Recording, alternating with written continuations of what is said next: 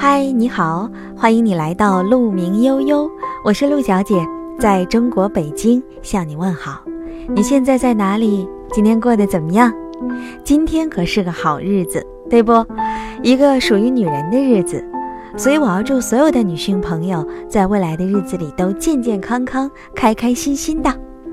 这样吧，我们先来做一道选择题，下面的四个选项里。哪一个类型的姑娘会更危险？A. 长得好看又聪明的；B. 长得不好看但聪明的；C. 长得好看但不够聪明的；D.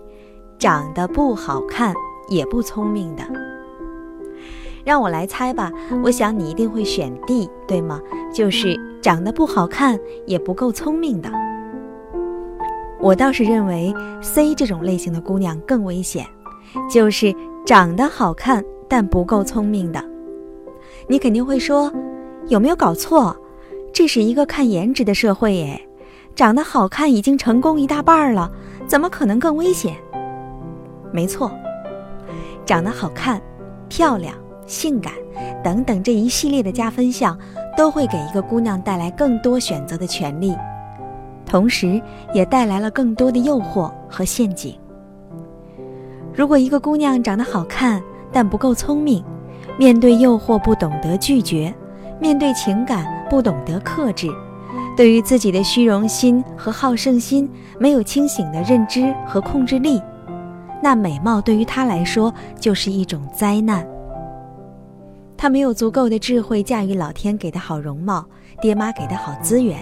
而且很可能会误入歧途，毁掉自己本该圆圆满满的人生。如果一个姑娘拥有好容貌，同时还很聪明，懂得培养自己的智慧，面对诱惑可以坚定地说不，看得清楚自己人性中的弱点，懂得克制虚荣心和好胜心，面对爱情知道何时进退，知道别人的老公不能碰。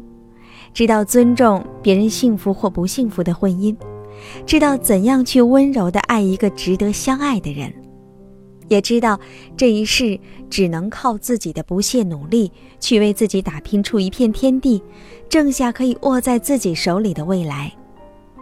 这样的漂亮姑娘，才是真正美丽的姑娘。其实仔细观察，不难发现，生活中很多把日子过得精彩的姑娘，大都属于长得不算是特别好看，但是很聪明有趣的这一类姑娘。为什么呢？因为她们会花很多时间来培养自己的情趣，锻炼自己的意志。比如阅读吧，它可以让你大开眼界，丰富你的心灵，让心灵的源泉不断的被滋养，永不干涸。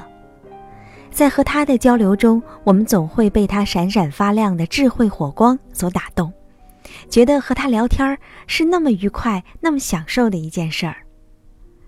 再比如，坚持运动可以培养意志力，让你知道坚持是一件多么难得的事情，需要克服一个又一个想犯懒的时刻，需要和自己做无数次的斗争，在这个痛并快乐着的过程中，逐渐完善自己的人格。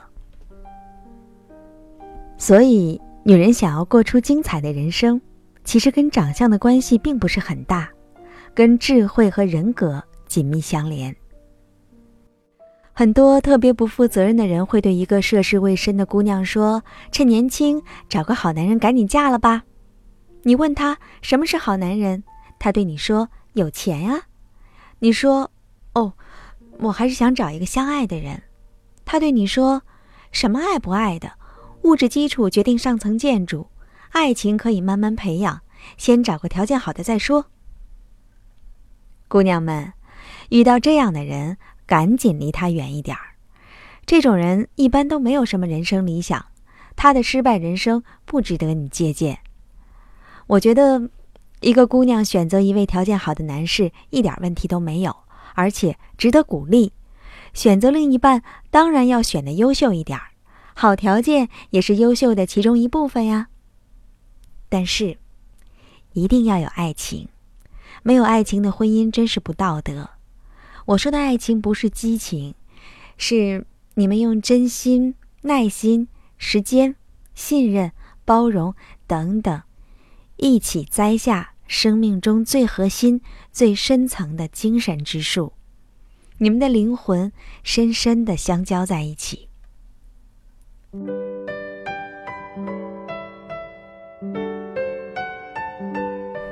因为在物质生活得到基本满足的时候，我们更多的是需要精神共鸣。想想看，我们想住大房子，想开好一点的车，想拥有更多的存款，难道仅仅是想得到这些物质享受吗？一定不是。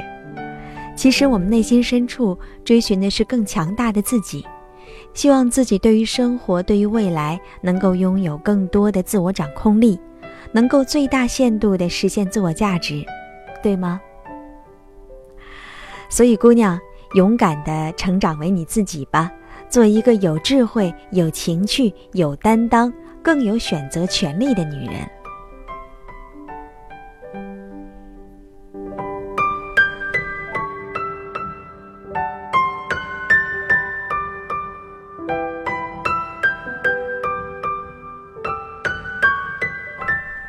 姑娘，希望你特别美，特别敢，特别温柔。我是陆小姐，在中国北京向你说晚安啦！再一次祝你节日快乐。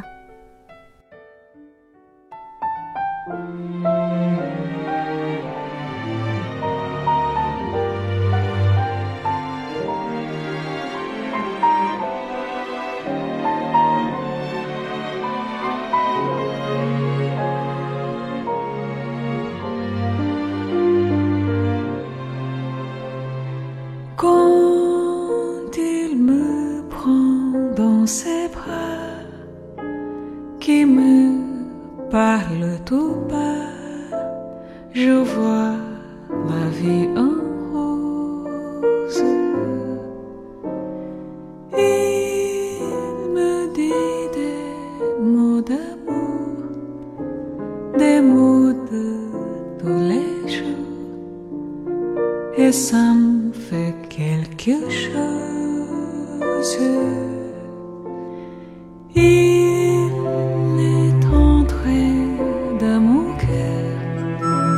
in you.